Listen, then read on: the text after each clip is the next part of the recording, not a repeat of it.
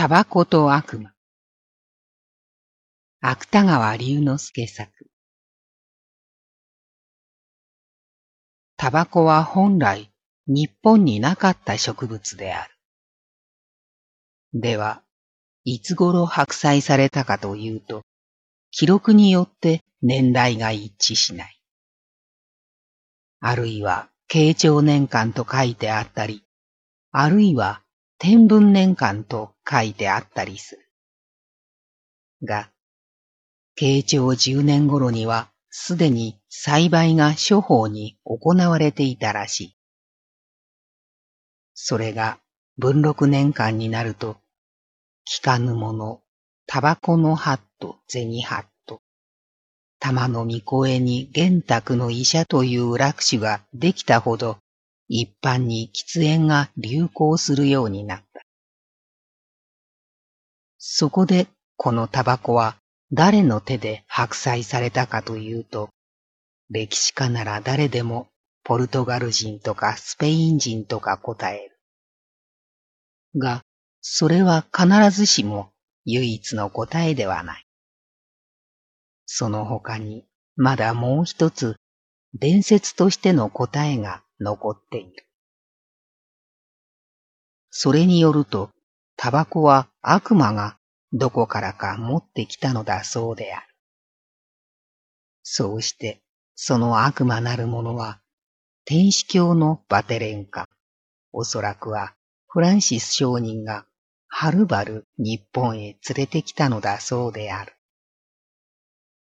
こう言うと、キリシタン宗門の信者は、彼らのパーテルを強いる者として自分を咎めようとするかもしれない。が、自分に言わせると、これはどうも事実らしく思われる。なぜといえば、南蛮の神が渡来すると同時に、南蛮の悪魔が渡来するということは、西洋の善が輸入されると同時に、西洋の悪が輸入されるということは、至極当然なことだからである。しかし、その悪魔が実際タバコを持ってきたかどうか、それは自分にも保証することができない。もっとも、アナトール・フランスの書いたものによると、悪魔は木星草の花である坊さんを誘惑しようとしたことがあるそうである。してみると、タバコを日本へ持ってきたということも、まんざら嘘だとばかりは言えないであろう。よしまた、それが嘘にしても、その嘘はまたある意味で存外、本当に近いことがあるかもしれない。自分はこういう考えで、タバコのトライに関する伝説をここに書いてみることにした。天文十八年、悪魔はフランシス・ザビエルについているイルマンの一人に化けて、長い回路をつつがなく日本へやってきた。このイルマンの一人に化けられたというのは、小物のその男が天川かどこかへ上陸しているうちに一行を乗せた黒船が、それとも知らずに出版をしてしまったからである。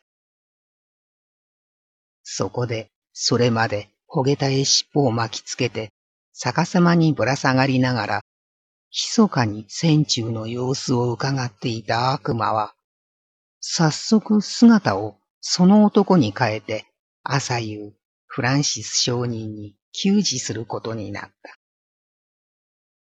もちろん、ドクトルファーストを訪ねるときには、赤い街灯を着た立派な騎士に化けるくらいな先生のことだから、こんなゲート謎は何でもない。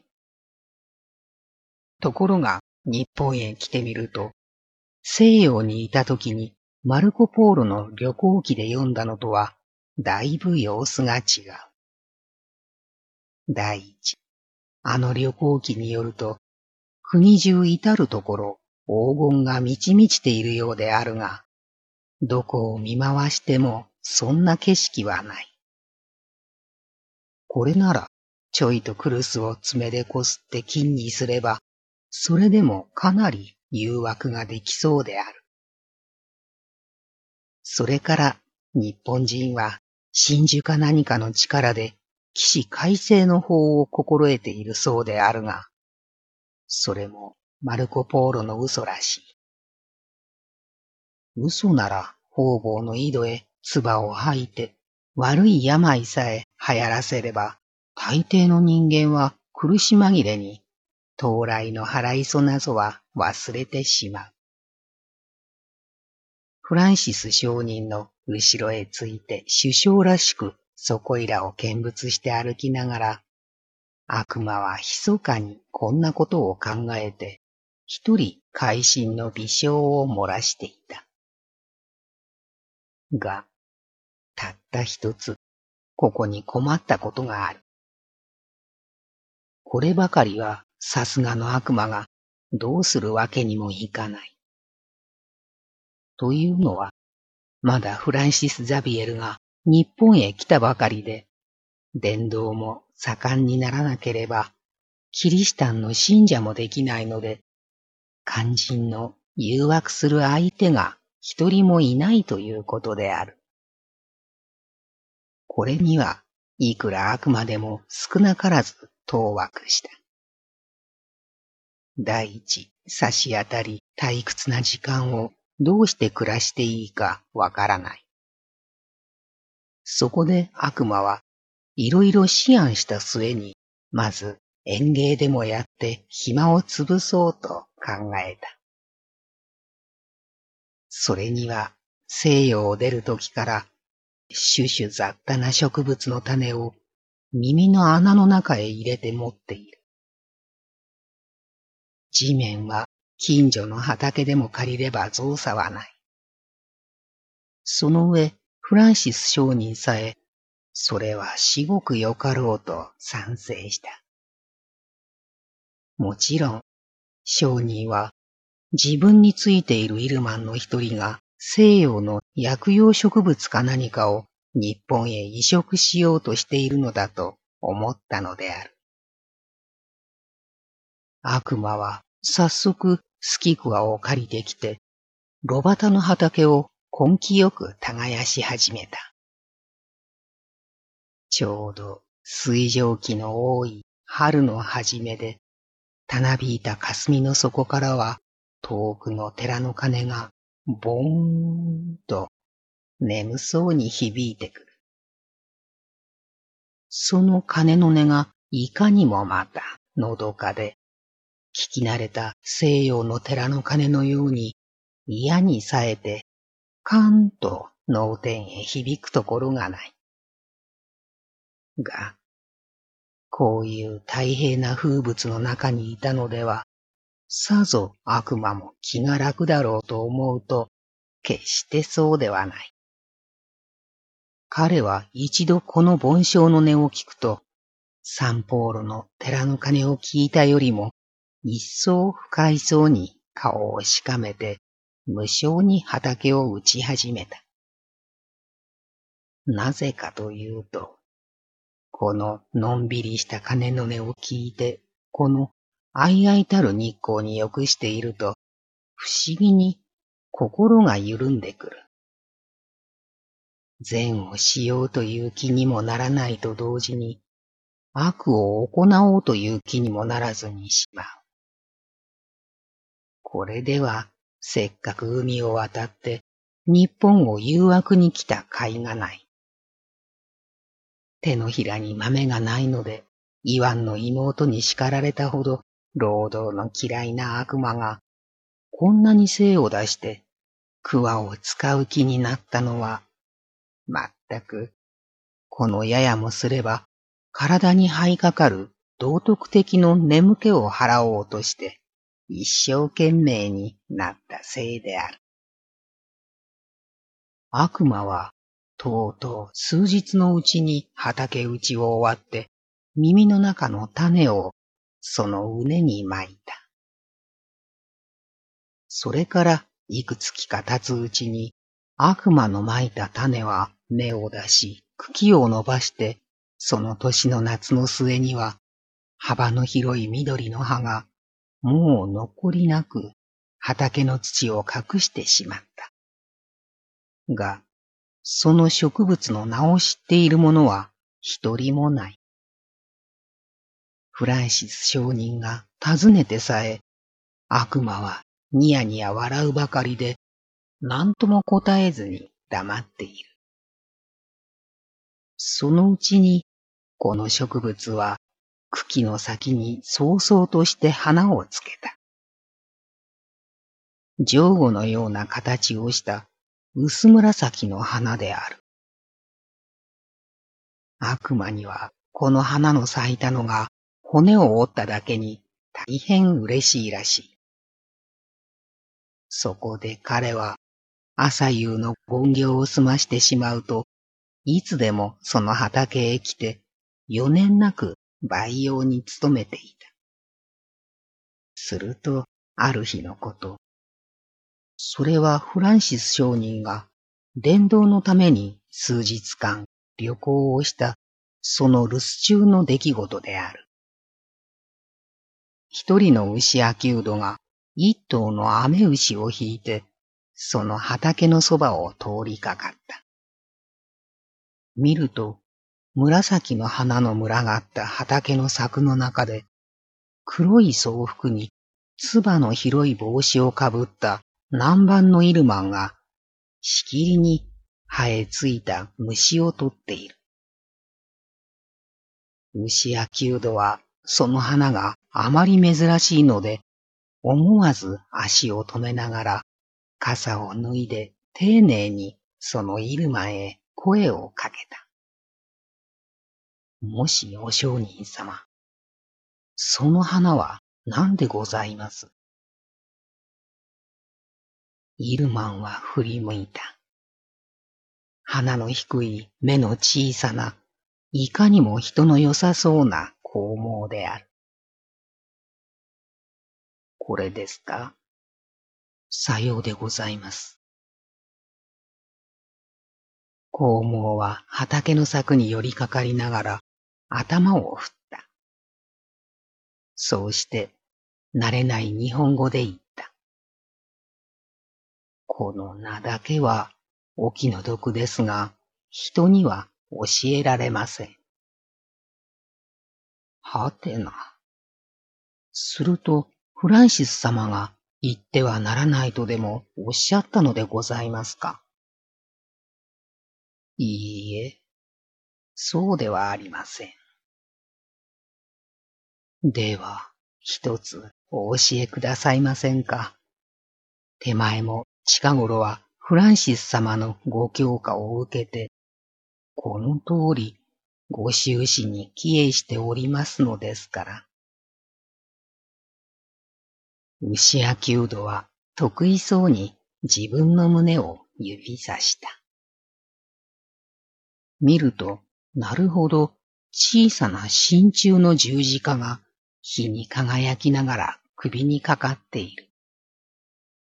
すると、それが眩しかったのか、イルマンはちょいと顔をしかめて下を見たが、すぐにまた前よりも人懐っこい調子で、冗談とも本当ともつかずに、こんなことを言った。それでもいけませんよ。これは私の国の掟で、人に話してはならないことになっているのですから。それより、あなたが自分で一つ当ててごらんなさい。日本の人は賢いからきっと当たります。当たったらこの畑に生えているものをみんなあなたにあげましょう。牛焼きうどはイルマンが自分をからかっているとでも思ったのであろう。彼は日に焼けた顔に微笑を浮かべながら、わざと大行に小首を傾けた。なんでございますかな。どうも、早急にはわかりかねますが。何？今日でなくってもいいのです。三日の間によく考えておいでなさい。誰かに聞いてきても構いません。当たったら、これをみんなあげます。この他にも、チンダの酒をあげましょう。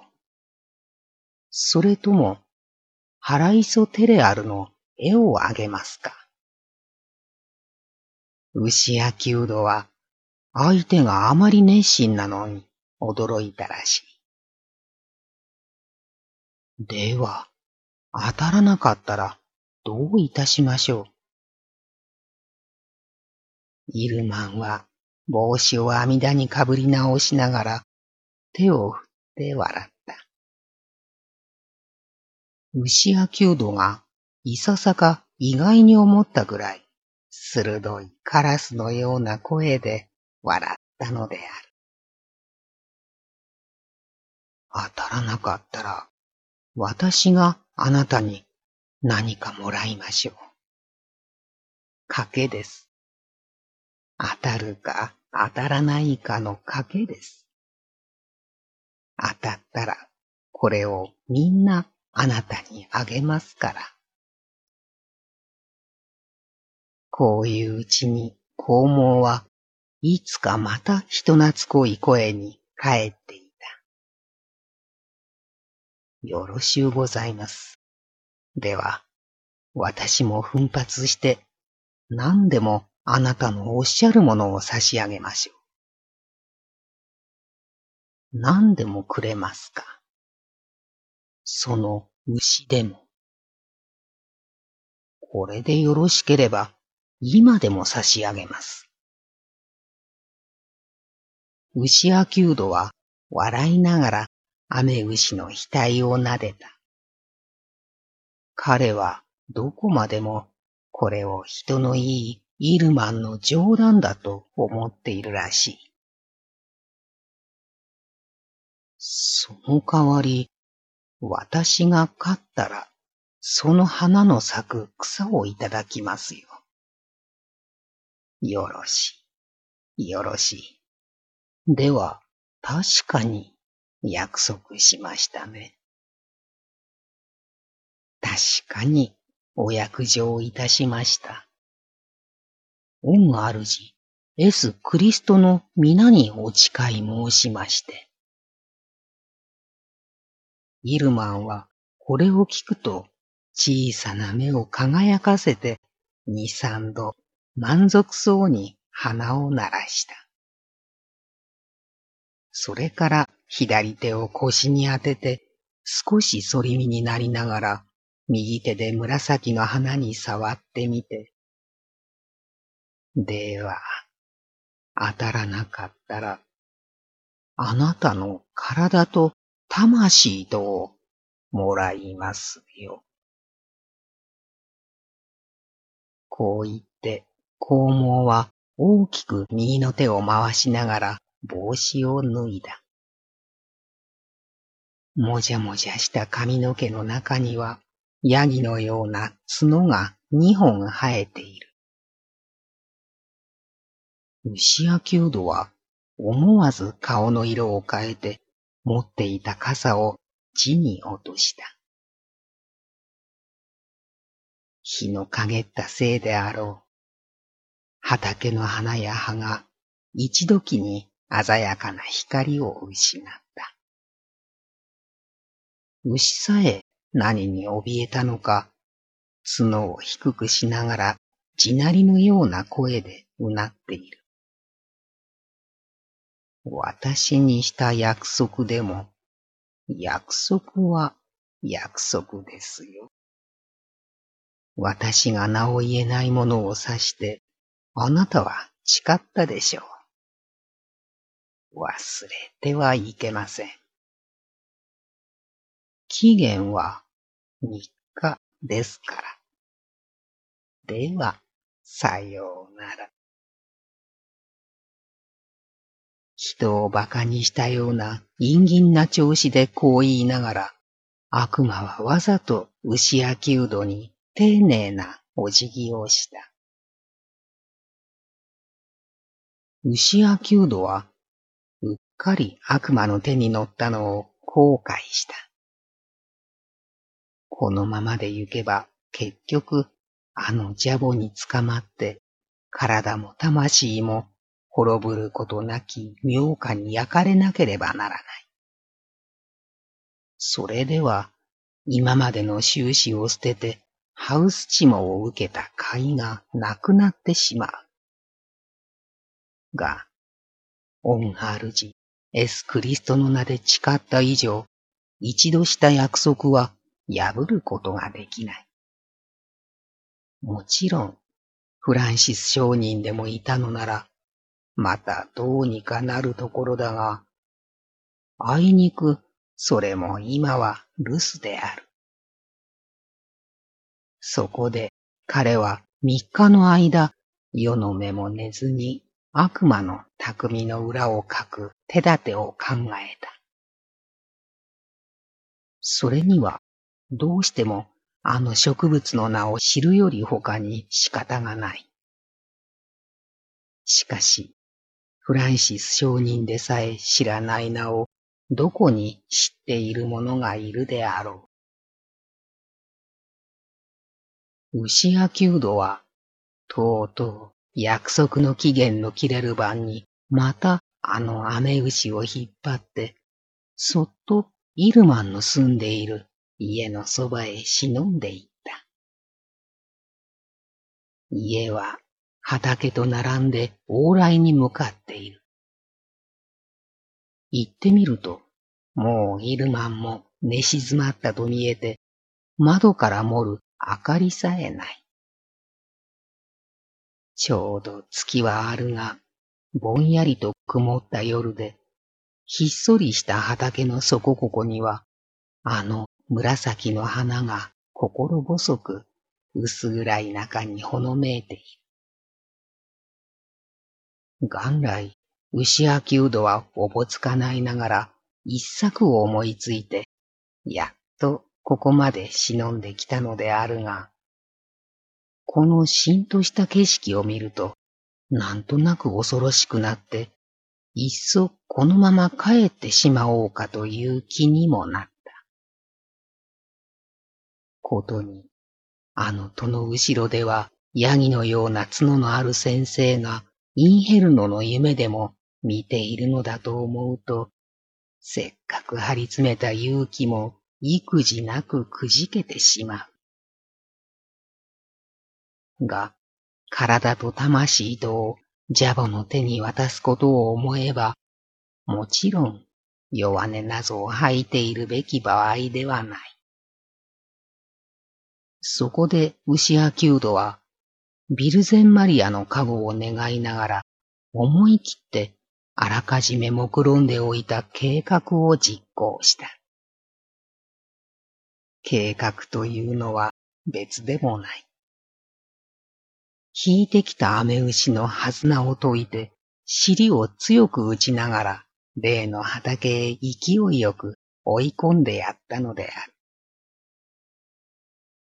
牛は、打たれた尻の痛さに跳ね上がりながら、柵を破って畑を踏み荒らした。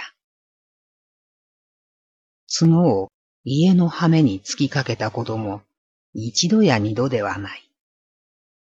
その上、歪めの音と泣く声とは、薄い夜の霧を動かして、物々しくあたりに響き渡った。すると、窓の戸を開けて顔を出したものがある。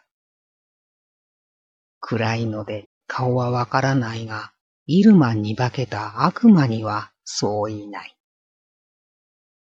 気のせいか、頭の角は読めながらはっきり見えた。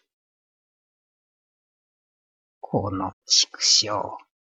なんだって俺のタバコ畑を荒らすのだ。悪魔は手を振りながら眠そうな声でこう怒鳴った。